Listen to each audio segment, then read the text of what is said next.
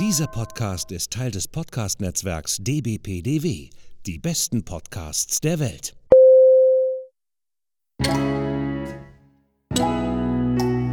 Willkommen beim Podcast von Rockstar TV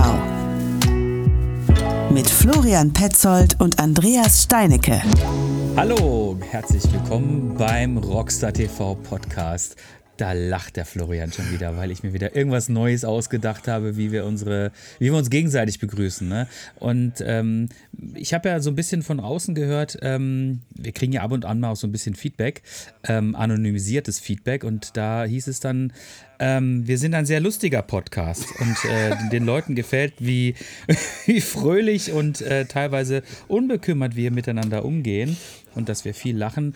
Das, ähm, manch anderer wollte vielleicht, hatte sich hat vielleicht eine andere Vorstellung, ne? dass er vielleicht eher wie so einen analytischen Podcast hier für die Nase bekommt, wo sehr viel über Technik gesprochen wird.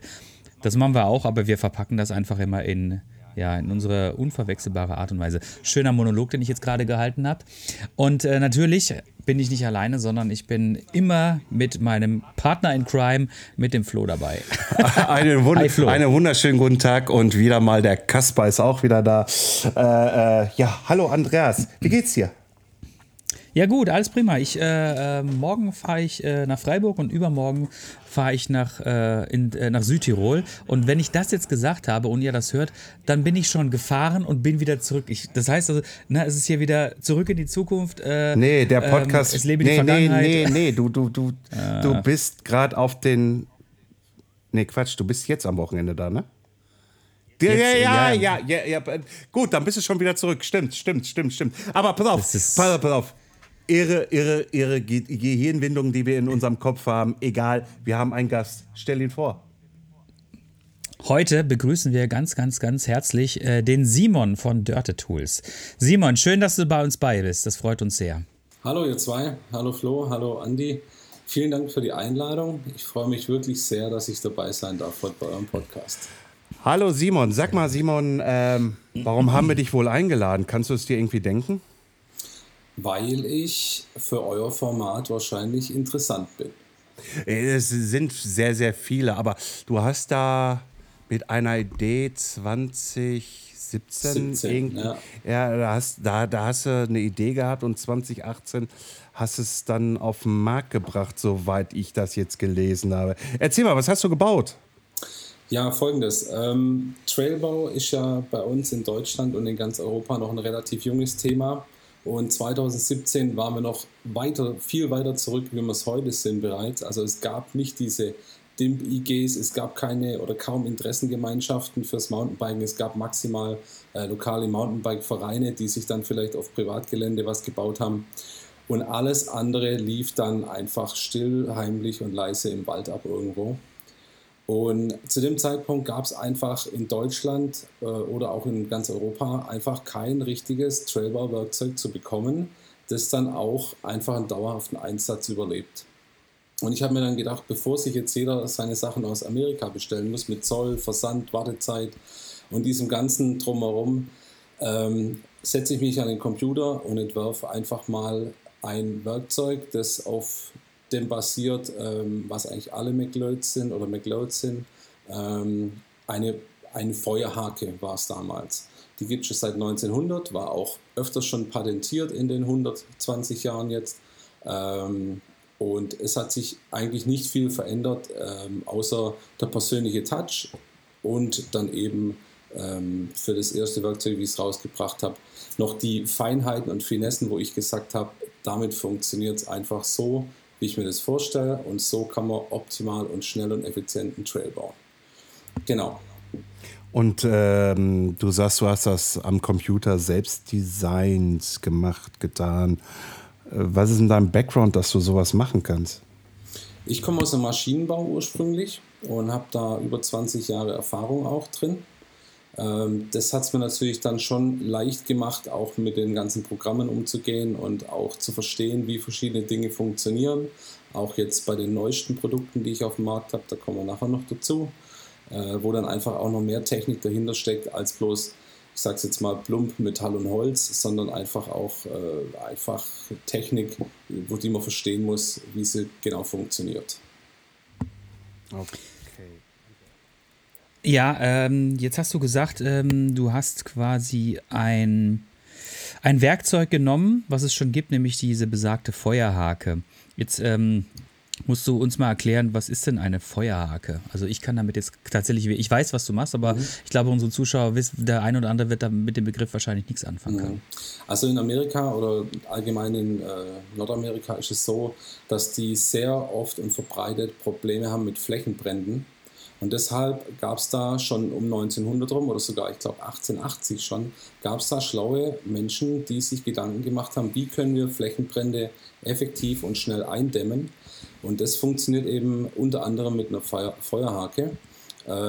Damit kann man einfach den Boden, die Bodenoberfläche so bearbeiten, dass ein Lauffeuer sich nicht weiter ausbreiten kann. Also man zieht Schneisen, wo das Feuer dann einfach nicht mehr drüber kommt. Das sind meistens so Streifen bis zu, ich sag mal, drei Meter breit, äh, wo das Feuer dann einfach abrupt aufhört. Man hat es teilweise auch schon mal im Fernsehen gesehen, vielleicht wenn man im Sommer diese Waldbrände äh, in den Nachrichten verfolgt. Genau. Und da kommt es ursprünglich her diese Art von Werkzeug. Sorry, wenn ich mal kurz reinschmeißen muss. Äh, ich kenne höchstens dieses tolle Inter, also was heißt toll? Ne? Der kämpft um sein Leben. Also äh, so, so, so, so, so ein äh, Brand auf dem, auf, dem, auf dem Feld irgendwie halt und der Bauer hat jetzt die, diese, diese an seinem Traktor hinten irgendwie halt dieses, dieses Umweltding da und zieht direkt eine Leine direkt an den Flammen vorbei. Ja, also, also, also, wenn, also das weiß, könnte, ja, das kann man sich dann dann so ungefähr vorstellen, nur mit Handarbeit, also diese Feuer, Feuerforke dann irgendwie in dem Sinn. Genau, richtig. Ja, so okay. ist es. Genau. Okay. Und, und der Hintergrund ist dann quasi einfach, ähm, ob ich jetzt eine Feuerschneise ziehe oder ob ich einen Trail baue, das kommt wahrscheinlich am Ende des Tages einfach aufs Gleiche hinaus, weil das Tool ist halt genau dafür gedacht, dass es das quasi machen kann. Ne? Genau, also generell diese Grundform von dem Werkzeug ist einfach so konzipiert, dass man ähm, da damit verschiedene Funktionen vereint. Also auf der einen Seite hat man eine scharfe Kante, mit der man dann äh, eben auch ähm, das Gestrüpp oder alles, was so am Boden wächst, wegbekommt. Beim Trailbau ist es so, dass man sogar weitergeht und damit den Boden aufbricht oder dann auch mal mit der Kante eben äh, Flächen abzieht oder sich was modelliert oder wie auch immer. Und auf der anderen Seite hat man dann eben diesen Rechen, diese Zinken, die da dran sind, mit denen man dann einfach aus Material äh, bewegen kann oder ja, zum Laub rächen oder jegliche Sachen, die man eben mit, mit einer Rechenfunktion eben bearbeiten möchte. Genau. Und das letzte Feature, Entschuldigung, ich lasse kurz fertig. Mhm. Das letzte Feature ist dann eben noch die große Fläche, mit der man dann, wenn man das Werkzeug senkrecht hält, äh, den Boden auch noch kompakt verdichten kann, wo dann eben auch Anlieger oder Sprünge festgedrückt werden können, ähm, mit dem Eigengewicht von grob drei Kilo, sage ich jetzt mal kommt man da wirklich schnell und effektiv voran. Okay, also quasi ein Multitool. Genau. Für den Trailbau. Genau, so, so ähm, jetzt musst du uns äh, oder mir nochmal erklären, ähm, Hast du, hast du einen Trailbau-Hintergrund? Also hast du schon selber irgendwie Trails gebuddelt? Mir aber auch bitte, mir aber auch bitte. ja, ja, bitte den Flo auch. ja, also es ist in der Tat so, dass man natürlich äh, hier oder generell besteht einfach das Problem oder bestand damals auch das Problem, es gab halt nicht wirklich viel. Auf den Wanderwegen war man manchmal nicht so gern gesehen. Ich sage jetzt nicht, dass wir Konflikte hatten oder Konflikte haben. Ich verhalte mich im Wald immer sehr äh, umsichtig und auch wirklich, ähm, sage ich mal, zurückhaltend. Ich presche nicht irgendwo durch, das muss nicht sein. Aber trotzdem gibt es halt die Gegenseite, die dann einfach ähm, die Mountainbiker als, äh, als Randale oder wie auch immer teilweise betrachtet. Und allein schon aus dem Hintergrund versucht man sich dann ein bisschen von den normalen Wegen abzuwenden und macht halt so ein bisschen sein eigenes Ding. Genau. Und genau. das war eben dann damals der Fall. Okay, und dann hast du quasi für dich beschlossen, okay, äh, es scheint hier eine Bedarfssituation zu sein, nämlich ähm, also erstmal die Problematik, dass ähm, also Trails entstehen ja so oder so, ne? Ob die jetzt Leute jetzt irgendwie ein vernünftiges Werkzeug haben oder nicht, ja. ähm, die, die buddeln sich da halt irgendwas zurecht. So. Und du hast ja dann offensichtlich irgendwie die Marktlücke gesehen und hast gesagt, okay, ich möchte das jetzt quasi, hm, wie auch immer, naja, standardisieren wäre jetzt wahrscheinlich zu viel gesagt, ne? Aber du möchtest ein Tool auf den Markt bringen, ähm, das ja als Multitool dient und das vermarktest du dann auch entsprechend. Genau, richtig, so ist es. Also das Tool habe ich damals Entschuldigung. Kein Problem. Das Tool habe ich damals in der ersten Version so auf den Markt gebracht und habe einfach in dem Moment auch immer wieder gesagt, wenn mich jemand gefragt hat, äh, warum ich das mache und ähm, wozu das da ist und wozu man das jetzt braucht, habe ich gesagt, wir brauchen einfach flächendeckend mehr Trails. Ich habe mir damals auch dann diese ähm, Beispiele drüben in ähm, UK äh, ja, näher angeschaut, wo es dann einfach oftmals so ist, dass es schon vom Forst ausgeht, dass dann komplettes Trailnetz gebaut wird Sowas gibt es bei uns nirgends oder gab es damals gar nicht. Also ich wüsste kein einziges Beispiel, wo damals sowas äh, vorhanden war. Und allein schon aus dem Hintergrund habe ich gesagt, ich möchte einfach das für die Mountainbiker besser machen. Klar kann man auch ein bisschen Geld damit verdienen, aber der Haupthintergrund war einfach zu sagen, wir brauchen viel mehr Trails und wir brauchen richtiges Werkzeug, um schnell und effektiv viele Trails zu bekommen. Und aus dem Hintergrund raus habe ich gesagt, ich möchte es professionell aufziehen und es vertreiben. Du hast vorhin gesagt, hier, äh, wo ich herkomme. Ich sag mal so, Simon, man hört es ja ein bisschen auch an deinem Akzent. Ähm, sag doch auch erst noch mal, woher du überhaupt kommst. Ja, also generell noch mal zu mir. Ich bin der Simon Messinger, ich bin der Gründer von Dirty Tools. Ich komme aus dem Raum Stuttgart, besser gesagt aus dem kleinen schönen Ort Eschenbach im Landkreis Göppingen. Und wir wohnen direkt am Fuße der Schwäbischen Alb, also ein Kilometer da beginnt der Wald und dann geht es 450 Höhenmeter am Stück hoch und dann beginnt die Spielwiese für die Mountainbiker, damit das abfahren. Okay. Sehr gut. Ein Schwabe, hervorragend. Ja, genau, ein Schwabe. Sehr gut. Ich komme ja aus Freiburg. Ne? Ich habe das ja schon ungefähr dreieinhalbtausend Mal gesagt, irgendwie. Ne? Äh, ja, dann, guck, dann verzieht der, das fliegt der Flo nur noch das Gesicht. Alter, wir sind im Ruhrpott. ja, ja, ich weiß, ich weiß, ich weiß. Nein, nein, alles gut. Ähm, so, jetzt ist natürlich interessant für uns zu wissen, mh, hm, wie hat sich denn dein Business entwickelt? Also, ich gehe mal davon aus, dass man das, das jetzt äh, nicht unbedingt. Ähm, äh, naja, also die Leute haben dir wahrscheinlich haben dir nicht vom ersten Tag an die Bude eingerannt, sondern du musstest eingerannt, du musstest wahrscheinlich schon auch entsprechendes Marketing machen, du musstest das auch erstmal so ein bisschen die Leute davon überzeugen, ähm, dass das gut ist. Mhm. Wie hast du das gemacht? Wie, wie hat sich das entwickelt? Also damals, als das aufkam, das ganze Thema, da habe ich einfach angefangen, Leute zu kontaktieren, wo ich weiß, dass die so ein bisschen die Strippenzieher sind vor Ort. Äh, an Trails oder wie auch immer. Und habe dann auch echt gute Kontakte gefunden, die mir dann Werkzeug abgekauft haben und die auch davon überzeugt sind, seit dem ersten Tag bis heute. Ähm, Kontakte, mit denen ich heute noch viel zu tun habe und immer wieder kreuzen sich die Wege durch, durch neue Geschichten, die ich so mache oder die, die dann sie so machen. Und da hat sich das eigentlich alles aufgebaut. Also es fing an ganz klar mit Netzwerken, ähm, das kennt ihr beide ja auch ohne Netzwerk geht gar nichts. Und wenn man dann eben Leute überzeugen kann von seinen Produkten und auch dahinter steht, dann ist wirklich so, dass es ab einem gewissen Punkt dann anfängt, Selbstläufer zu werden. Aber darauf darf man sich nicht ausruhen. Also ich bin heute noch wirklich sehr viel unterwegs und es wird auch immer mehr, weil ich einfach ähm, versuche, das so, so schnell wachsen zu lassen, alles, wie es nur geht weil äh, mein persönliches Ziel ist bis heute noch, also ich mache das noch nicht hauptberuflich. Ähm, mein Ziel ist ein Fünfjahresplan, den ich ganz klar vor mir habe. Jetzt habe ich in etwa dreieinhalb Jahre rum und in fünf Jahren möchte ich ähm, mich da selbstständig machen, komplett, möchte also dann davon leben können. Vielleicht nicht bloß, also es sind jetzt natürlich schon wieder andere Sachen auch, die parallel laufen, im, äh, sage ich mal, in einer geladenen Kanone die dann irgendwann hoffentlich noch Ende dieses Jahres abgefeuert wird. Äh, ab, abseits von den Werkzeugen, aber mit den Werkzeugen ist es auf jeden Fall schon mal eine sehr gute Basis und da möchte ich auf jeden Fall auch dranbleiben, weil das ist mein Baby. Also ich kenne dich jetzt ja schon ein bisschen länger, ne? Mhm. Also das muss man dazu sagen, die Zuhörer wissen das nicht, aber äh, den Simon, den kenne ich jetzt auch schon seit ähm, ach, diversen Jahren, würde ich jetzt mal sagen. Ja, vor ähm, noch.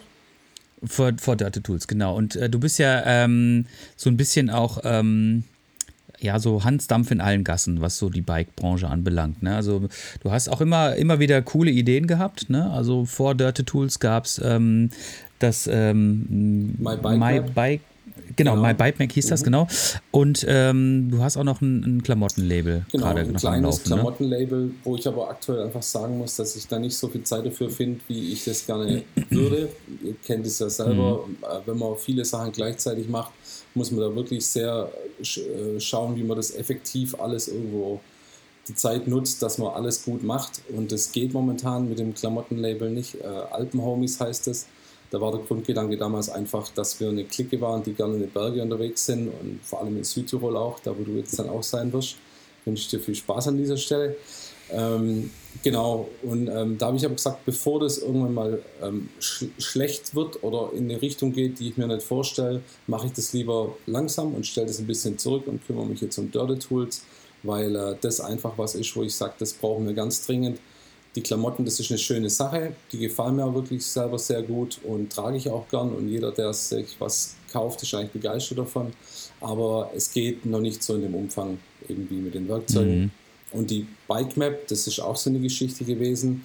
Der Grundgedanke war, die Leute äh, wollen einfach wissen, wo kann ich hingehen, wo kann ich hinfahren, welcher Bikepark, äh, was für Preise, Öffnungszeiten und so. Und dann haben wir damals zu dritt, da war mein Bruder mit dem Boot, der ist Grafikdesigner, äh, in Zürich und sein Geschäftskollege, der hat die Programmierung übernommen und ich habe eben die ganzen Informationen zusammengekratzt.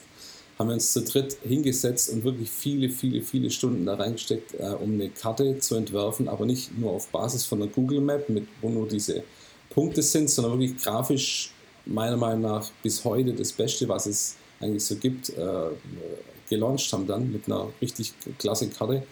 Ähm, momentan ist die Seite leider nicht erreichbar. Ich bin da dran. Ich muss gucken, dass ich die so schnell wie möglich wieder online kriege, weil mich fragen die Leute immer wieder, äh, wann, wann geht es da wieder weiter.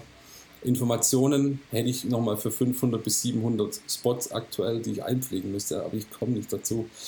Ja, ich würde mich freuen, wenn da vielleicht an dieser Stelle äh, jemand zuhört, der sagt, ich würde da vielleicht mit einsteigen oder das übernehmen wollen, wenn ich da mal Werbung kurz dafür machen darf. Weil das ist sowas, ich bin mir 100% sicher, das ist ein ganz tolles ähm, Thema, ganz tolles Produkt. Kann man viel draus machen. Ja, kann man sich auf jeden Fall drüber unterhalten. Ja, vielleicht hört jetzt ein Brandmanager von Strava oder, oder, oder Komozo und kauft dir das ab. Äh, Wäre wär, wär, wär ja auch interessant. Ja, äh, Haben ja noch genug Geld. Äh, um Gottes Willen. Ähm, bist du denn eigentlich auch selber Mountainbiker? Ja, ne? Ja, ich habe vor elf Jahren, glaube ich, wieder angefangen mit Mountainbiken, nachdem ich viele Jahre nicht gefahren bin und dann irgendwann mal ein Urlaubsfoto von mir entdeckt habe, wo ich das Gefühl hatte, so will ich nicht aussehen. Also es war nicht übermäßig viel, aber einfach so im Gesicht einfach ein bisschen zu viel für das, was ich wollte. In etwas so wie der Flo das gerade demonstriert, genau, ja. Und, genau. Äh, dann habe ich gesagt, ich möchte da was machen. Und ein Geschäftskollege hat mich damals drauf gebracht, du, da gibt es so Fahrräder, die gibt es aber nur im Internet zu kaufen, sogenannte Versenderfahrräder. Ähm, da gab es damals Radon, gab's, äh, Canyon war auch relativ neu noch und äh, Poison. Ich weiß nicht, ob ihr Poison noch kennt. Die Marke, die hat es ja nie so richtig, glaube ich, nach oben geschafft. Ich weiß nicht ganz genau, was da los ist. Ähm, und dann habe ich mir nach kurzer Zeit, wo ich mit Stöcken rumgerannt bin und mich das nicht erfüllt hat, einfach dann auf meinen Kollegen gehört und habe mir dann ein Mountainbike gekauft, ein Rad und Slide damals. Und ja, dann hat sich das so hochentwickelt. Dann hieß es ja, am besten du kaufst dir Lightwheel. Dann habe ich mir das angeschaut und habe gedacht, okay, komm, mit dem Slide bin ich eher im Limit. Äh, Fahre ich, fahr ich in Lightwheel, habe mir dann da was aufgebaut. War ich ganz lange jetzt auch zufrieden bis ich letztes Jahr äh, am Reschenpass war und dann es immer wieder hieß, ich sollte doch mal ähm, größere Laufräder probieren, diese 26 Zoll hinten vor allem, ist nicht mehr so zeitgemäß und die Geometrien haben sich verändert und so und dann habe ich mich dazu entschlossen, ähm, das Leitwheel gezwungenermaßen an den Nagel zu hängen und fahre jetzt ein Ibis Ritmo und bin da mehr als zufrieden damit und erfreue mich jeder Tour, muss ich echt sagen. Äh, 27,5 Zoll oder 29 Zoll? Äh, die haben, glaube ich, bloß 29 Zoll. Ah, okay. Ja, ja, ja, also so, so wie bei mir auch im, äh, äh mein, mein, mein, mein Fahrradhersteller Aubert, die verbauen auch nur noch 29 Zoll. Obwohl, jetzt haben sie eine Mullet-Variante für das, für das äh, Rayon rausgebracht. Äh, bin ich aber noch nicht gefahren. Ähm, Rennen bist du auch gefahren oder eher nur so hey, ich möchte das, was du gerade sagtest, was ich auch selber kenne, irgendwie im Alter möchte ich irgendwann nicht so aussehen, irgendwie muss auch nicht so sein. Herz-Kreislauf-System stärken, durchs Fahrradfahren, durch die Cardio. Ähm, oder hast du auch mal gesagt, so, nee, irgendwie halt, ich fühle mich so weit fit, weil ähm, bist du Rennen gefahren, hast du selber Trails gebaut? Kann man ja jetzt auch mittlerweile ruhig sagen, ich habe auch mal illegal gebaut. Irgendwie halt so, ne? Ich sag mal so, wer hat's nicht? Äh, äh, äh, also hast du Rennen gefahren und hast du illegale äh, Strecken gebaut, um das jetzt abzukürzen? Ach, schön, ah, dass du mal zum Punkt gekommen bist. Danke, endlich, danke. Endlich. Dachte ich auch jetzt gerade so im also Kopf. Also ich sag mal zu allem ja.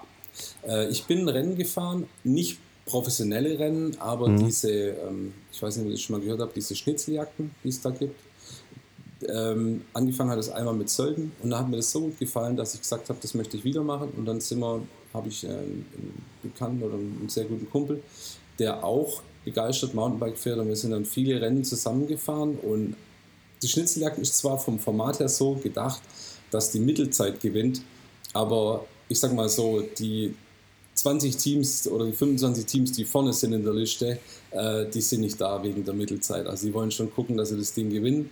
Und da haben wir es dann auch, ich äh, glaube, zweimal in die Top 10 geschafft, wobei es echt schwierig war, weil da viele Locals sich auch angemeldet haben. Ähm, das war dann wirklich ganz cool. Das war damals, also die Knödeljagd haben wir, ich glaube sogar, da waren wir siebter oder was. Und das von, von ähm, 300 Teilnehmern, glaube ich, waren das damals. Also wirklich richtig gut und das hat, hat mir auch echt getaugt, das Format. Und ähm, ich hätte es auch weitergemacht. Dann habe ich aber vor zwei Jahren in für mich mittlerweile kleinen Einschnitt ins Leben erhalten. Ich bin äh, Diabetes Typ 1 seit zwei Jahren und komme da damit aber sehr gut zurecht. Ähm, genau, Cola Zero, alles andere geht nicht mehr. Oder geht schon, aber ja, ist einfach besser. Und da habe ich dann beschlossen, dass ich dieses Rennenfahren an den Nagel hänge, weil ich dann einfach der Typ bin, ich möchte das. Und ähm, wenn man dann einfach in den Unterzug kommt, um das jetzt kurz zu erklären, dann und man will trotzdem weiter Rennen fahren oder will in dem Moment einfach Vollgas den Berg hochfahren, dann kommst du so schnell in Unterzucker oder kippst du vom Fahrrad und dann war es das. Also jeder, der schon mal als Gesunder äh, in Unterzucker kam, der weiß, wie schnell das gehen kann, dass man sich da übernimmt. Und dann habe ich einfach entschieden, ich lasse das äh, auslaufen, gehe dem Ganzen etwas gemütlicher entgegen, gucke, dass ich mich fit halte, gucke, dass ich meine Form behalte und so ist es jetzt bis heute und ich bin da wirklich sehr glücklich und zufrieden damit. Okay. Und zum Thema du bist ja auch Trailbau, wenn ich das kurz ja. einschmeißen darf. Natürlich habe ich illegale Trails gebaut. Ähm, ich will jetzt nicht sagen, dass es bis heute noch so ist, aber es ist schwierig, ein dementsprechendes Streckennetz um sich zu haben. Von daher würde ich sagen, es wird noch sehr viel praktiziert generell. Ähm, das ist ein guter Punkt, äh, über den wir gerade irgendwie gestolpert sind. Und zwar, ähm, du bist ja auch äh, Mitglied in der DIMP, ne? Ja, richtig. Ich bin Fördermitglied von der DIMP. Ähm, genau. Schon seit, ich weiß nicht genau, seit drei Jahren jetzt schon fast, meine ich. Und ähm, ja, genau. Ja, genau. Und ähm, also wir sind ja auch DIMP-Mitglieder und äh, ich bin ja mittlerweile auch irgendwie Sprecher von der IG Ruhrgebiet und äh, war jetzt auch tatsächlich letztens äh, auf der Jahreshauptversammlung und auf der hat sich tatsächlich ähm, ist ein sehr, sehr interessanter Punkt äh, auf der Tagesordnung gelandet, nämlich tatsächlich der Trailbau. Mhm. Und äh, die DIMP wird in Zukunft tatsächlich auch Ausbildungen Richtung Trailbau machen. Ich nehme mal an, das hast du wahrscheinlich schon irgendwie auch irgendwie mitbekommen ja, über den einen oder anderen Kanal, wenn es nicht sogar, glaube ich, gestern über New Newsletter, glaube ich, schon rausgegangen ist. Und ähm, das ist mal eine wirklich, wirklich extrem gute Entwicklung, muss ich sagen, weil das auch nochmal so ein bisschen zu professionalisieren und ähm, auch wirklich einen vernünftigen Ausbildungs-Background den Leuten an die Hand zu geben. Also nicht einen Ausbildungs-Background, sondern eine vernünftige Ausbildung. Das ist schon echt eine, eine, sehr, sehr gute Sache. Und zumal wir dann natürlich auch selbst als DIMF äh, so ein bisschen äh, proaktiv werden können. Und ich denke mal, das ist natürlich Wasser auf deine Mühlen. Ne? Logisch, klar. Also aus dem Aspekt raus, dass eben mehr Tools verkauft werden, ist, ist gut. Aber ich für mich sehe auch einfach ähm, das als sehr wichtig, dass wir einfach viel mehr Trails brauchen und ich kann das nicht oft genug sagen. Und ähm, ich habe das schon mitbekommen, dass die DIMP da was machen wollte. Das war letztes Jahr schon auf der Eurobike, habe ich das erste Mal, ähm, haben wir das erste Mal drüber gequatscht, was da kommt. Und ich finde es wirklich klasse. Und ich denke, das ist auch wichtig, nicht bloß der Trailbau an sich, sondern eben, dass man auch weiß, wie man Trail baut. Also, dass man nicht bloß sagt, man geht jetzt im Wald und, und hackt da mal was zusammen, sondern äh, es gibt da gewisse Sachen, die man einfach beachten muss. Das ist angefangen bei Radien, ähm, wie Sprünge auszusehen haben, wie Landungen äh, auszusehen haben, damit sie funktionieren und sich niemand ähm, einfach, sage ich mal so, aus, ähm, ja, wie soll ich das sagen, ähm, bloß weil, weil manche einfach grob was hinmodellieren, sich dann irgendwie hinpackt, sondern es sollte schon so sein, dass die Sachen dann eben auch vernünftig gebaut sind äh, und sicher sind. Und da ist es einfach super klasse, dass die Dimbits damit einsteigen. Und auch auf europäischer Ebene läuft das übrigens, diese Geschichte. Das nennt sich dann Dirt. Ähm, da gibt es also in ganz Europa eine Bewegung, die sich für den professionellen Trailbau stark macht. Mm, zu, dem, zu, der, zu der Ausbildung zum Trailbauer, da habe ich, also ganz ehrlich, ich habe es mir noch nicht wirklich hundertprozentig durchgelesen, aber ich glaube, ich kriege da gerade so ein bisschen Bauchschmerzen. Wir, wir haben das ja letzte Woche schon mit dem Flo von der DIMP besprochen gehabt, irgendwie. Da habe ich vergessen nachzuhaken. Jetzt haben wir gerade noch mal das Thema aufgemacht. Also für mein Verständnis ist ja ein Gartenlandschaftsarchitekt eigentlich dafür da, dass er das nachher abnimmt. So, ich bin aber, wenn ich Trailbauer bin, bin ich ja kein Gartenlandschaftsarchitekt. So, mhm. ähm, ähm, wo ist dann da, da, da stellt sich wieder für mich die, Frage, wo ist, wo ist denn die rechtliche Handhabe, die Bestand haben muss ja im Endeffekt, ähm, weil wenn ich jetzt mit meiner Stadt spreche und sage, guck mal hier, ich bin ausgebildet bei der DIM Trailbauer und die Stadt sagt, jo Mama, geht ja nicht. Ich muss mhm. ja da einen Gartenlandschaftsbauarchitekten auch an meiner Seite haben, der mir dann doch erklärt, da kannst du bauen, der nimmt die Sprünge, der nimmt die Anleger ab, die Table, egal was ich da bastel. Oder baue. Mhm. Nicht bastel, baue. Ja, irgendwie, der muss doch die Abnahme machen nachher und er hat ja nachher auch die rechtliche äh, äh, Sache an sich irgendwie halt, wenn da was nicht richtig gebaut ist, irgendwie kriegt er ja einen am Sack. Also ganz schwieriges Thema. Es ist durchaus so, dass es ähm, die, ich sage mal, die üblichen äh, ja, Prüfstellen, die es auch so für Kfz-Fahrzeuge oder für Spielzeug oder wie auch immer, die ähm, bieten sich auch an, Trails abzunehmen. Inwieweit die das jetzt genau können, sehe ich momentan als echt schwierig an, weil wie du sagst, äh, es gibt eigentlich niemand, der außer professionellen Trailbauern, also ich sage jetzt Firmen, die Trails professionell bauen, wirklich Ahnung haben, vom Trailbau. Ja? Und ähm, der Kreis muss sich jetzt einfach an der Stelle noch schließen, dass es, und es wird auch kommen, ich bin mir 100%, 100 sicher, dass es äh, einen Ausbildungsberuf Trailbau geben wird. Und da haben wir dann schon einfach das Fundament dafür gelegt, dass es schlussendlich dann auch über die Ausbildung eine höhere Stufe geben wird, wo dann äh, ein Ingenieursstatus oder wie auch immer dabei rauskommt. Und erst dann wird es jemand geben, der wirklich sagt, okay, das ist jetzt wirklich 100% in Ordnung. Da kann ich mich wirklich jetzt, da kann ich sagen, äh, wenn es nicht hinhaut, dann könnt ihr mich einkasteln. Ähm, ja, also das ist momentan noch ein ganz schwieriges Thema, aber es ist Schuld, wirklich so. Sch ja. Entschuldigung, einkasteln. Das ja. ist ja ein schönes Wort. Ins Gefängnis stecken. Ja, ja, nein, nein, ich, ich, ich habe das schon daraus gehört, um Gottes Willen verstanden. Aber einkasteln, das ist jetzt geiles Wort. Na, bist eingekastelt, hä? Nee, ja, also, äh, also, also alles klar, Simon, irgendwie halt, aber momentan ist es halt so, dass wir da, ja, dass es eigentlich eine rechtlich graue Zone gibt. Mhm, ist wirklich so. Also wie gesagt, es gibt diese, diese, ähm, diese Prüfstellen, ja, also die mit dem, mit, dem, mit dem blauen Zeichen oder die mit der grünen Schrift oder wie auch immer jetzt. Und die Sag doch ruhig TÜV oder DK. Ja, TÜV oder DK oder was es alles sonst noch gibt. Äh, äh, ja, genau. Die bieten sich wirklich an, wohin zu fahren. Wobei ich jetzt aber sagen muss, ich nehme das natürlich nicht raus, da konkret drüber zu urteilen. Aber das, was ich gehört habe äh, von, von Firmen, die Trails gebaut haben, wo es dann eben darum ging, dass das dann auch wirklich noch abgenommen wird, äh, da fahren TÜV-Prüfer durchs halbe Land und nehmen was ab, wo sie eigentlich nicht mal 100% sagen können, ob das wirklich alles so ähm, wirklich 100% in Ordnung geht von der Sicherheit her. Weil sie einfach da keine Erfahrung haben. Also ähm, ja, es ist momentan einfach noch alles viel zu jung. Ich denke, bis in fünf Jahren sieht es ganz anders aus und da wird sich auch dann TÜV und DEKRA ganz anders aufstellen können und auch andere äh, Prüfstellen noch. äh, weil es dann auch wahrscheinlich dementsprechende Kataloge geben wird und Vorgaben und alles. Das muss ja eigentlich alles zertifiziert sein, diese ganzen Geschichten. Man kann ja nicht einfach sagen, ich schreibe jetzt mal auf, äh, wie das nachher auszusehen hat, dass, dass es äh, sicher ist, sondern das muss ja alles wirklich Hand und Fuß haben und das hat es, soweit mir bekannt ist, bis heute noch nicht. Gut, dann heißt es also mal für uns irgendwann, Andreas, Entschuldigung, wenn ich gerade unterbreche, dass wir irgendwann mal auch mal äh, die Herrschaften von der DEKRA oder vom TÜV einladen müssten. Mal fragen, ja, ja. fragen, fragen, wie Stand der Dinge ist. Irgendwie habt ihr euch darüber Gedanken gemacht? Ja, nein. Wenn nein, irgendwie halt, ähm, da gibt es genug Ansprechpartner irgendwie. Eine ist davon die DIMP und fertig. Mhm.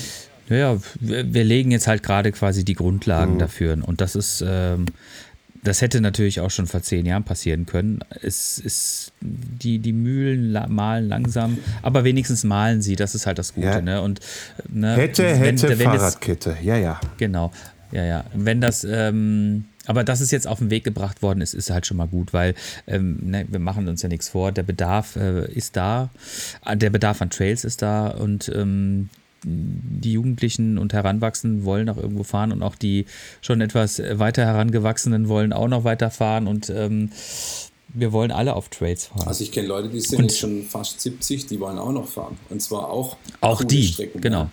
Ohne Frage. Also das ist ja generell eine Entwicklung, die, ähm, die mit uns weitergehen wird. Äh, wir alle, die jetzt irgendwie, keine Ahnung, 30, 40. Äh, sag 40. es nicht, sag es nicht. ja, ja, ja, ja.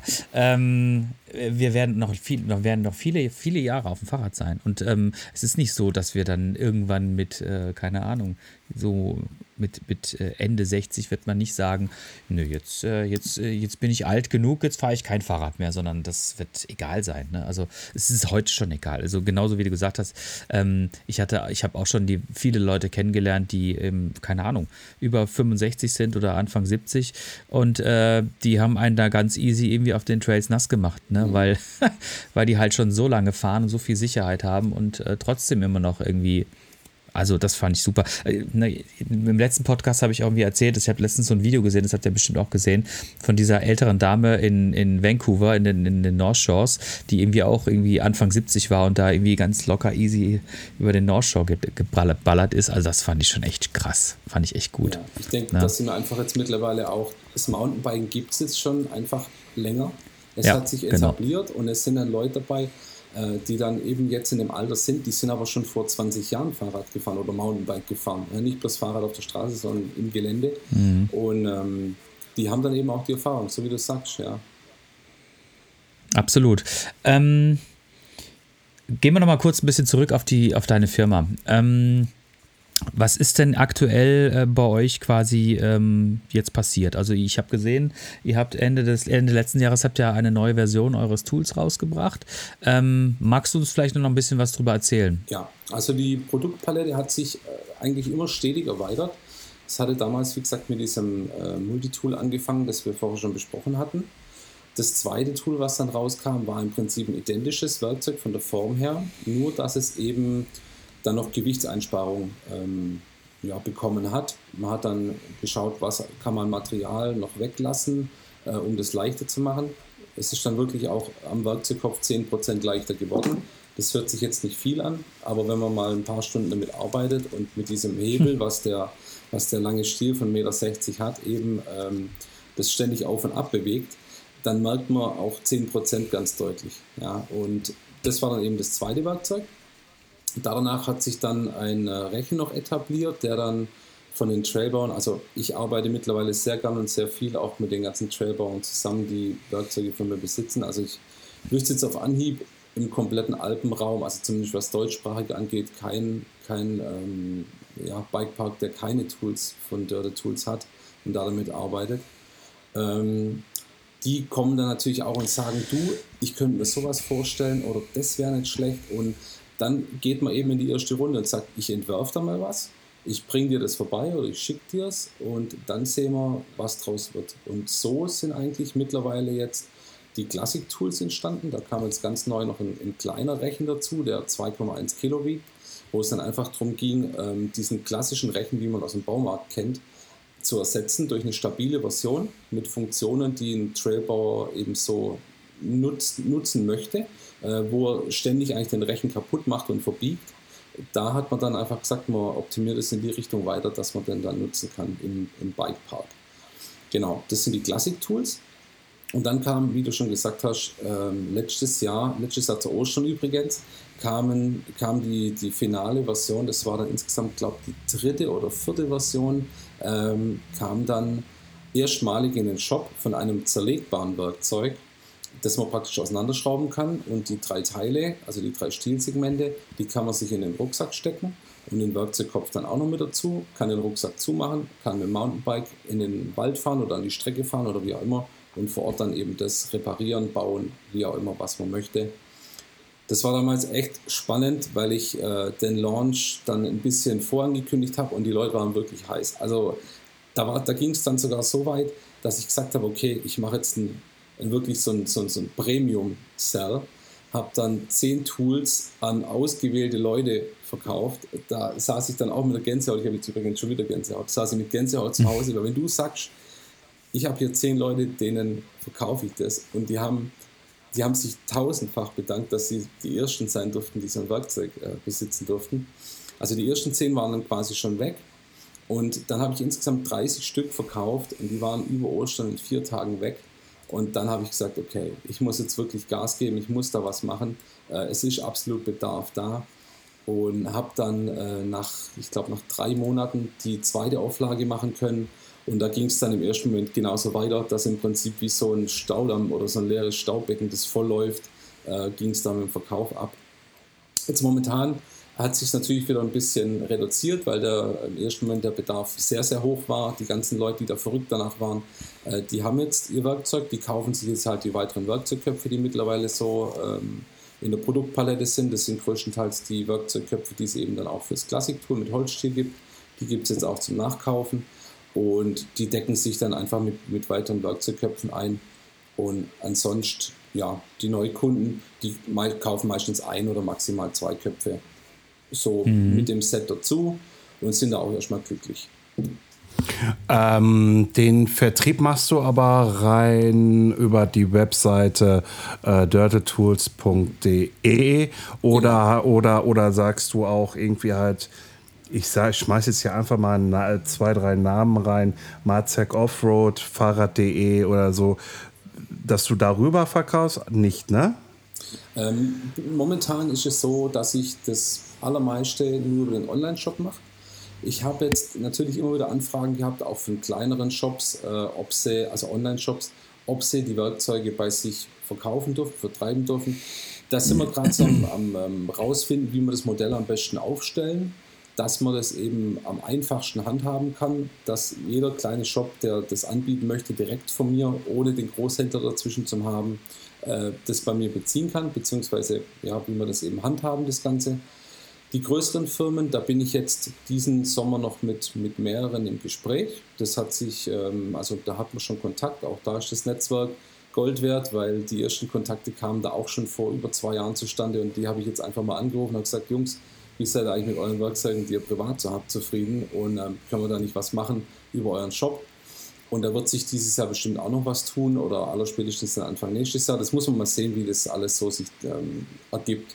Das ist mhm. absolut spannend momentan, äh, was da abgeht. Und da sind noch dieses Jahr einige Termine geplant. Also ich werde auch auf der Eurobike wieder sein, viele Gespräche führen. Vielleicht schaffe ich es, ein paar Flyer zu verteilen. Das ist schon mal ganz cool, weil man da auch ganz viel Rückmeldung bekommt. Also ich habe letztes Jahr auf der Eurobike echt Probleme gehabt, meine Flyer loszuwerden, weil entweder hieß es, äh, ich kenne dich sowieso über Instagram, ich folge dir da, ich habe ein Tool von dir oder mein Kumpel hat ein Tool von dir oder also da war ich das erste Mal richtig überwältigt, muss ich sagen und ähm, deswegen freue ich mich dieses Jahr auch schon auf die Eurobike.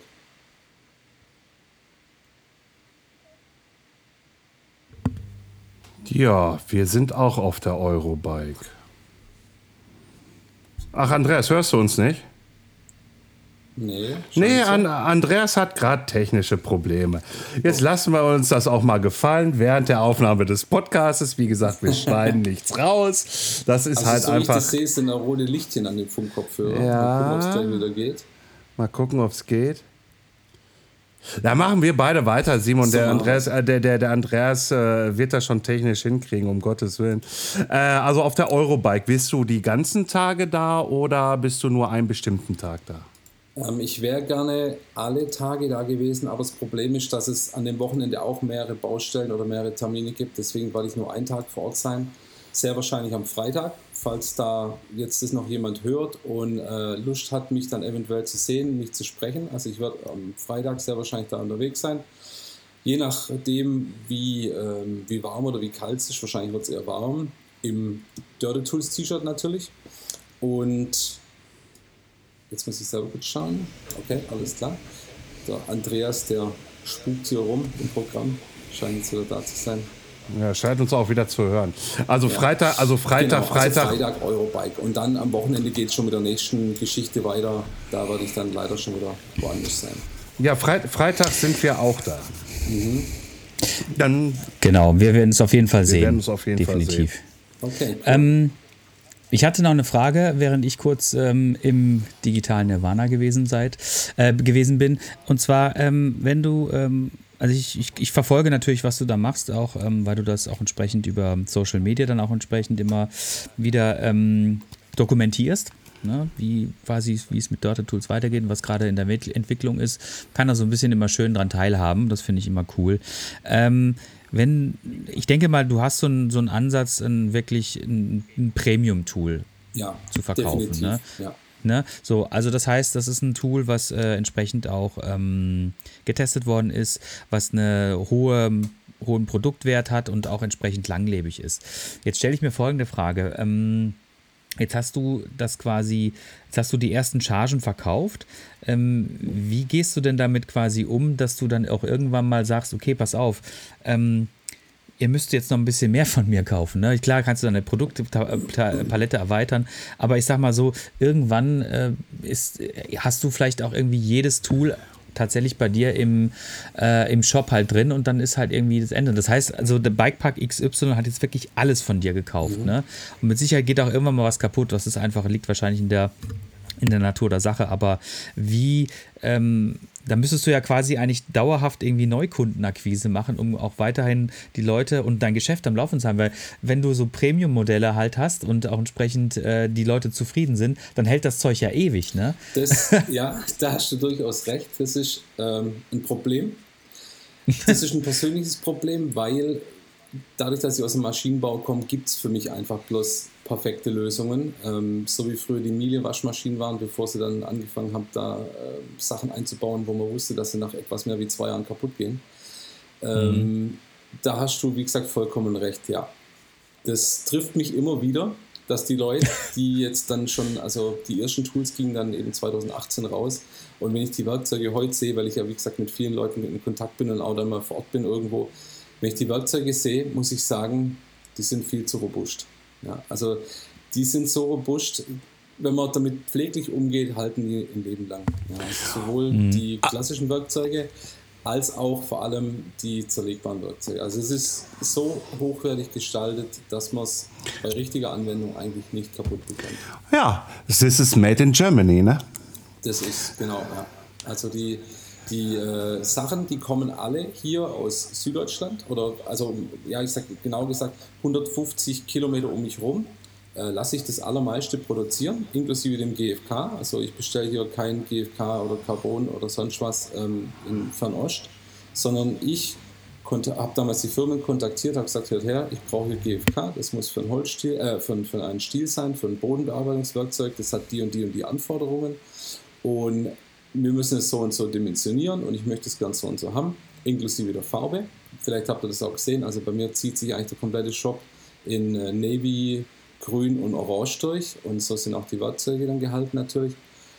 Und da bin ich wirklich stolz drauf. Und ich denke, viele Kunden mögen das auch und auch ähm, Neukunden gewinne ich dadurch, dass eben diese Sachen sehr hochwertig sind und ähm, ja, dass ich da einfach auch dahinter stehe, dass das Zeug von hier kommt und dass ich die Zulieferer habe, mit denen ich äh, immer in Kontakt stehe und nicht praktisch morgens um 8 da sitzen muss oder nachts um 10 da sitzen muss, um die zu erreichen, sondern ich rufe da den ganzen Tag durch an und die können mit mir den ganzen Tag durch kommunizieren.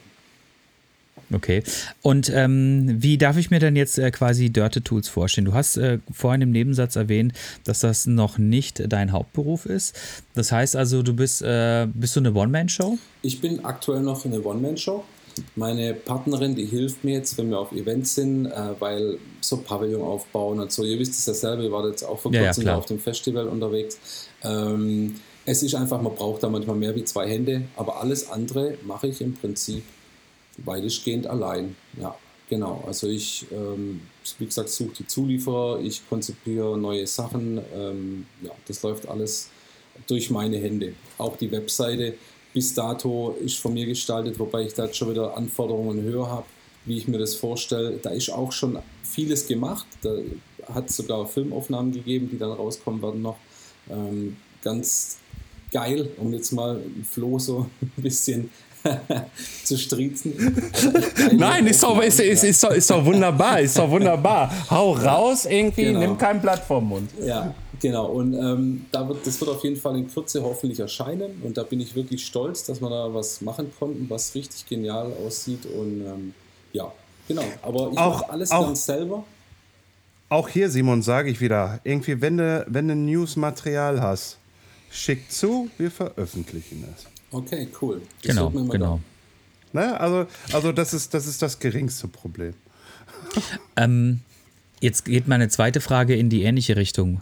Jetzt hast du uns dargelegt, wie, wie du arbeitest und ähm, Jetzt hast du noch, ein, noch einen Hauptjob, wo du wahrscheinlich dann auch entsprechend ähm, dein, dein normales Auskommen damit hast. Ähm, wie schaffst du das alles? Also ich meine, ich bin selber auch so eine One-Man-Show und ich habe aber, ich mache das jetzt halt quasi schon, schon seit Jahren als mein Hauptberuf. Ich muss nicht nochmal irgendwo morgens aufstehen und äh, acht Stunden irgendwo anders arbeiten, sondern ich kann mir das alles frei einteilen. Und, und ich habe schon irgendwie Probleme, alle meine 30.000 Projekte irgendwie, die ich da nahe an zwei Händen habe, irgendwie äh, vernünftig in der Zeit irgendwie umzusetzen und habe immer noch ungefähr eine ganze Schublade voll von Ideen. Und ich denke mal, wir ticken da in einer ähnlichen Richtung.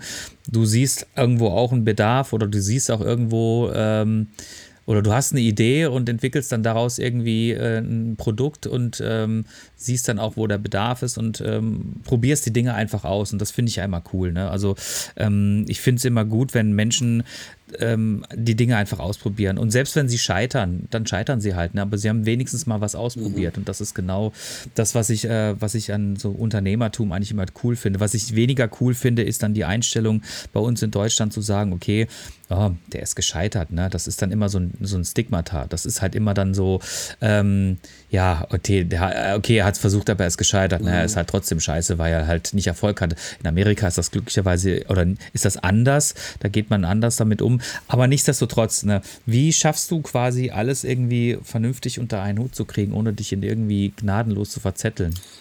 Das Erste und das, das Beste daran ist eigentlich, dass ich in meinem Hauptjob relativ früh anfangen kann morgens. Also wir fangen in mhm. den Sommermonate schon ab 6 Uhr an, haben eine Kernarbeitszeit bis 8 Uhr.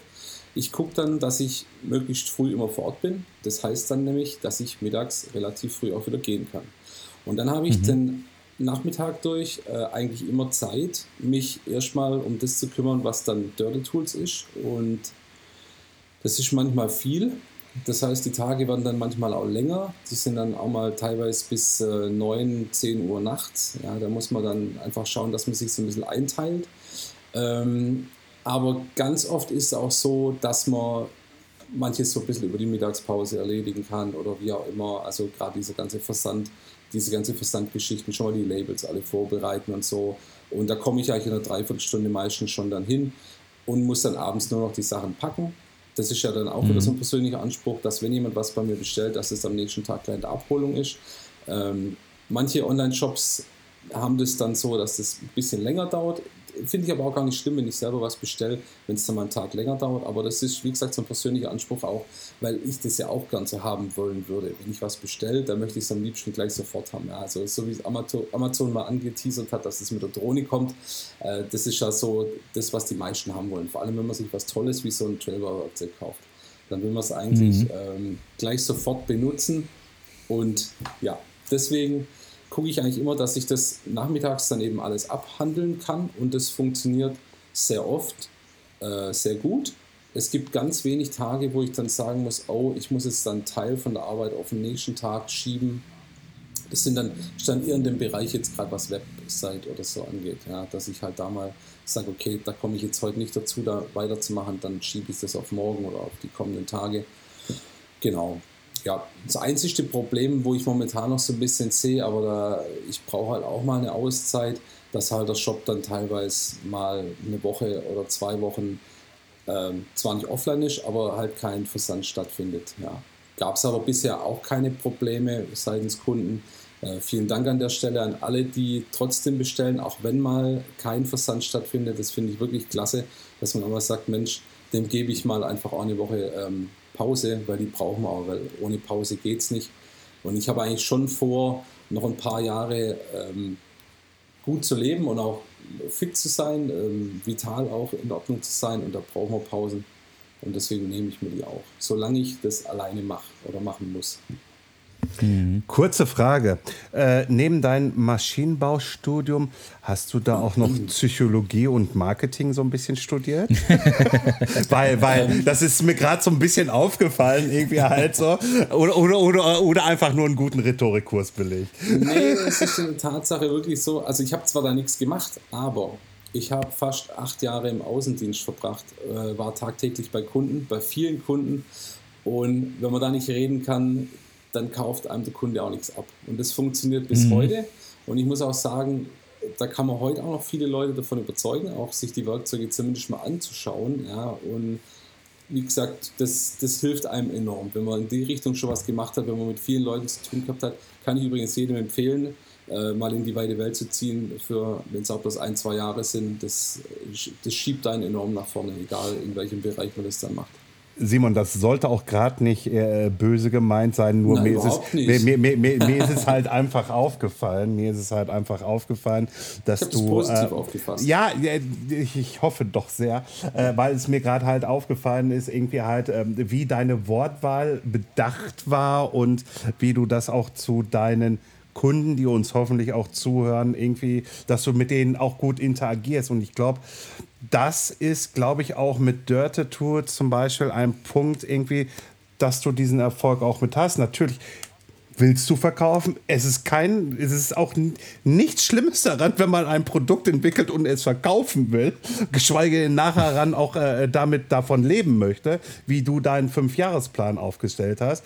Ja, mhm. Und, und äh, dazu gehört einfach auch halt einfach die Verkaufsstrategie. Und jeder, der mir jetzt sagt, ja, er will ja nur verkaufen, ja, natürlich will er verkaufen.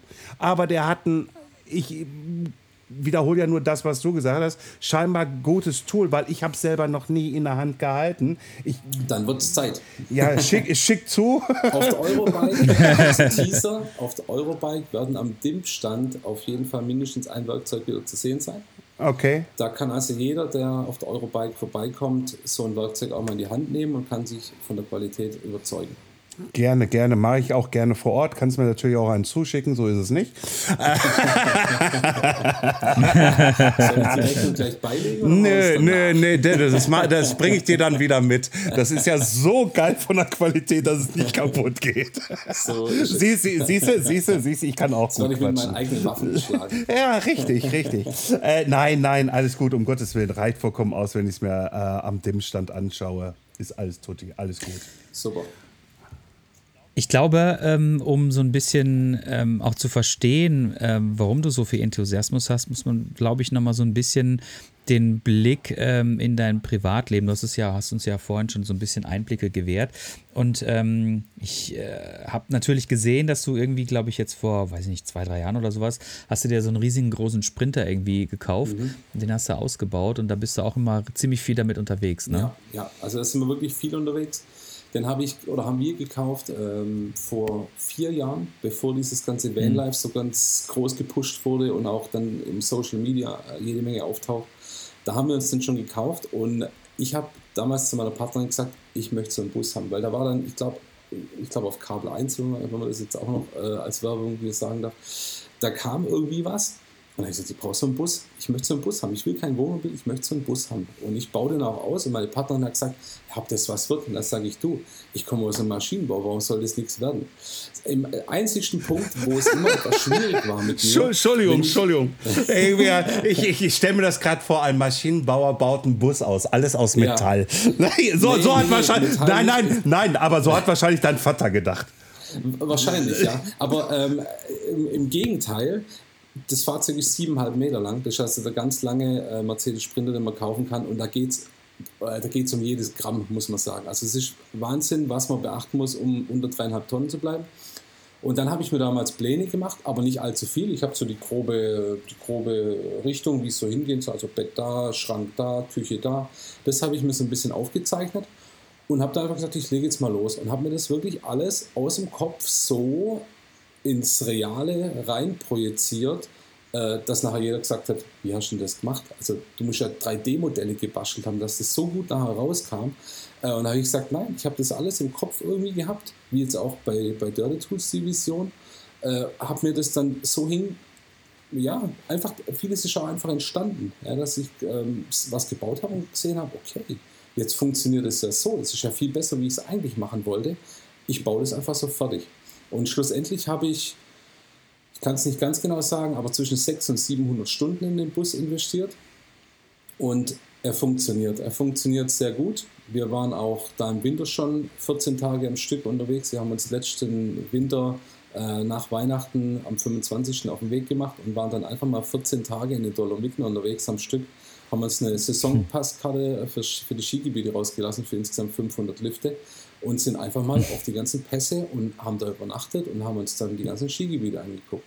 Und das ist was, das möchte ich heute nicht mehr missen. Das ist so eine, so eine mhm. Qualitätszeit, die man da verbringt miteinander, ähm, vor allem abends, wenn dann die Sonne untergeht und es ist kein Mensch mehr da, du bist ganz allein auf dem Pass. Es ist teilweise bis zu minus 20 Grad schweinekalt und du wirst einfach auf das runter reduziert, was du eigentlich bist. Ja, und das ist, das war wirklich Wahnsinn und eine wahnsinnig tolle Erfahrung. Keine Ahnung, wenn ich das wieder machen kann. Ich schätze nicht so bald. Mhm. Ja, sehr cool, sehr cool. Das ist natürlich das, was von dem wir irgendwie alle träumen, ne? Dass wir äh, uns irgendwie so ein ein schönes großes Auto irgendwie äh, zurechtgebaut haben, so wie wir uns das vorstellen. Und dann auch, ich meine, du hast natürlich den großen Vorteil, den haben wir leider nicht. Ähm, du lebst halt auch schon relativ nah an den Alpen mhm. und hast es halt einfach nicht so weit. Ja, ne? Wenn, ne? Also ich, äh, wenn ich jetzt nach Südtirol fahre, dann muss ich erstmal, was heißt muss, dann mache ich erstmal einen Abstecher nach Freiburg, um da wieder ein bisschen äh, Energie zu tanken und dann geht es am zweiten Tag dann weiter, weil sonst wären das jetzt irgendwie 1000 Kilometer am Stück. Mhm. Das geht zwar schon, aber das ist jetzt nicht wirklich so der riesengroße Spaß. Ja, also für, für ein Wochenende, um das kurz noch zu sagen, für, für ein Wochenende ist es jetzt schon eher schwierig. Es sind derzeit mal zwischen vier und fünf Stunden Fahrt. Äh, wenn man dann mal auf den Kronplatz will oder mal, äh, ja, wir gehen ganz auch gern auf die Seiseralm, weil es einfach so landschaftlich mega tolles Gebiet ist und da kann man auch sehr viel machen ja, also für ein verlängertes Wochenende ja oder für einen Brückentag, aber für ein reines Wochenende, so Samstag, Sonntag, ist dann schon auch zu kurz. Aber du hast recht, mhm. ich bin natürlich um einiges näher dran oder wir sind um einiges näher dran wie jetzt äh, ihr aus dem Ruhrpott. Aber der Ruhrpott ist auch schön. Das glaube ich. der ist auch schön. Der hat zwar nur Hügelchen, äh, aber ist auch schön hier. Ne? Ja. Äh, das, äh, lass, mal, lass, mal, lass mal den Kollegen hier aus Kastrop irgendwie noch mal ein bisschen darüber schwadronieren, wie schön das hier ist. Ja, ne? Kastrop raucht ja irgendwie die weltbeste ja. Stadt. Irgendwie, ich bitte dich. Der Nabel der Welt. So. Entschuldige bitte. Ähm, ja, prima, okay. Ich glaube, äh, wir äh, leiten jetzt mal wieder so ein bisschen in die Verabschiedung ein. Ähm, also ich finde es mega spannend, was du da machst. Und ich finde es total cool, dass wir uns jetzt auch mal wieder ein bisschen gesprochen haben. Also auch an der Stelle wieder, wie immer, der Hinweis an alle da draußen. Ich hätte dieses Gespräch mit Simon auch einfach so geführt. Ja. dass ihr daran jetzt teilnehmen könnt und sollt, äh, das ist ein Privileg. Ein Privileg. Ne? Ja. Weil ähm, ähm, wir machen das äh, tatsächlich hier immer wieder sehr gerne, auch einfach nur, weil wir uns 60 Minuten lang mit den Menschen, die wir da eingeladen haben, Zeit nehmen können. Und das ist äh, tatsächlich ein, ein kostbares Gut, was man heutzutage nicht mehr, gar nicht mehr so einfach äh, bekommt. Ne? Also wenn wir jetzt zum Beispiel auf der, äh, wenn wir uns auf der Eurobike jetzt gesehen hätten, mal wieder nach langer Zeit, dann hätten wir natürlich auch gequatscht. Ne? Aber gut, Du bist dann irgendwie wahrscheinlich wieder auf dem Sprung zum nächsten Termin. Wir sind irgendwie auch wieder, keine Ahnung, kurz angebunden. Wir, wir, wir hätten, wir drei, drei, drei, vier Fragen gestellt. Also hätte ich jetzt halt einfach, weil ich dich mhm. jetzt nicht kenne. Ne, so, ähm, ja. Ich bin ja da auch ganz ehrlich, ich kenne dich nicht, Simon. Irgendwie, ich hätte dann einfach mal so drei, vier Fragen gestellt. Und dann wären wir wieder weitergegangen, weißt du so. Und so ist dann die genau. Stunde halt mit uns zusammen irgendwie ja, das ist unser Mehrwert. Das ist unser genau, USP, USP, wie es genannt wird heutzutage. Mhm. Äh, irgendwie halt, dass wir halt einfach da einfach mal eine Stunde quatschen. Aber Andreas. Genau. Ja, genau. Ähm, ich wollte mich auf jeden Fall nochmal bei dir bedanken, dass du äh, dir die Zeit genommen hast und dass du uns so schön äh, Rede und Antwort ge, ähm, gestanden bist. Und, hast. Ja, das war sehr schön. Danke, danke, danke. Also, äh, Florian, bitte, du darfst auch noch sagen. Ach, ich liebe es irgendwie deine, deine Wortkreation, die da aus deinem Kopf rausbrudeln. Lieber Simon, recht herzlichen Dank, dass du unser Gast warst. Hat mich sehr gefreut. Und äh, allerspätestens sehen wir uns den Freitag auf der Eurobike. Kaffee zusammen trinken, bisschen schnacken und ich gucke mir das Dörte-Tool an. Ja, perfekt. Ich möchte mich bei euch auch bedanken nochmal vielen Dank für die Einladung. Und äh, wie der Andreas gesagt hat, es ist wirklich ein Privileg, wenn man einfach mal eine Stunde quatschen kann und einfach mal alles andere abschaltet, das Telefon abschaltet, ähm, einfach mal von allem anderen nichts mitbekommt. Es war wirklich Qualitätszeit mit euch zwei, muss ich echt sagen. Habe mega Spaß gemacht und natürlich, dass ich jetzt auch Teil eures Podcasts bin ist auch was ganz Tolles für mich. Ich habe das schon so ein bisschen, weil ich etwas nervös war natürlich, auch schon so ein bisschen erzählt, was da passieren wird. Ähm, genau, also es freut mich wahnsinnig, dass wir gesprochen haben. Ich freue mich, dass die Leute sehen, dass hinter Dirty Tools, dass hinter meiner Persönlichkeit äh, jemand steckt, der einfach auch ein ganz normaler Mountainbiker ist, der einfach probiert, ähm, die Welt oder zumindest die Mountainbike-Welt etwas besser zu machen. Und ich denke, wir werden da noch ganz viele tolle Sachen erleben.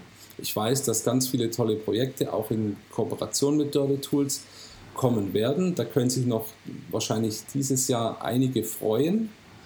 Und alle anderen würde ich, würde ich mich darüber freuen, wenn ich die anderen Aha, okay. ja, bei allen anderen würde ich mich darüber freuen, wenn sie vielleicht mal auf Instagram oder auf Facebook vorbeischauen würden und sich mal anschauen würden, was da so abgeht. Und über ein Abo freue ich mich natürlich ganz besonders, weil dann wissen die Leute immer ganz genau, was Sache ist, äh, wo wir uns rumtreiben, auf welchen Festivals, auf welchen Bike-Veranstaltungen, wo man die Tools dann auch mal live sehen kann. Genau. Und natürlich mit euch quatschen. Also wenn ihr vorbeikommt, ich freue mich über jeden Einzelnen, der am Stand oder auf der Eurobike dann vor Ort ist schon mit mir quatscht. Weil ich bin gern mit Leuten zusammen, wir unterhalten uns gern äh, über Mountainbike-Themen und da wird sicher eine schöne Zeit draus entstehen. So, 60 Sekunden waren eigentlich kostenlos, jetzt sind zwei Minuten nochmal rausgeworden, Rechnung kommen. nein, nein, alles klar. Simon, Simon. ich bedanke mich nochmal und sag einfach mal Tschö. Tschö. Tschüss. Macht's gut, ihr zwei.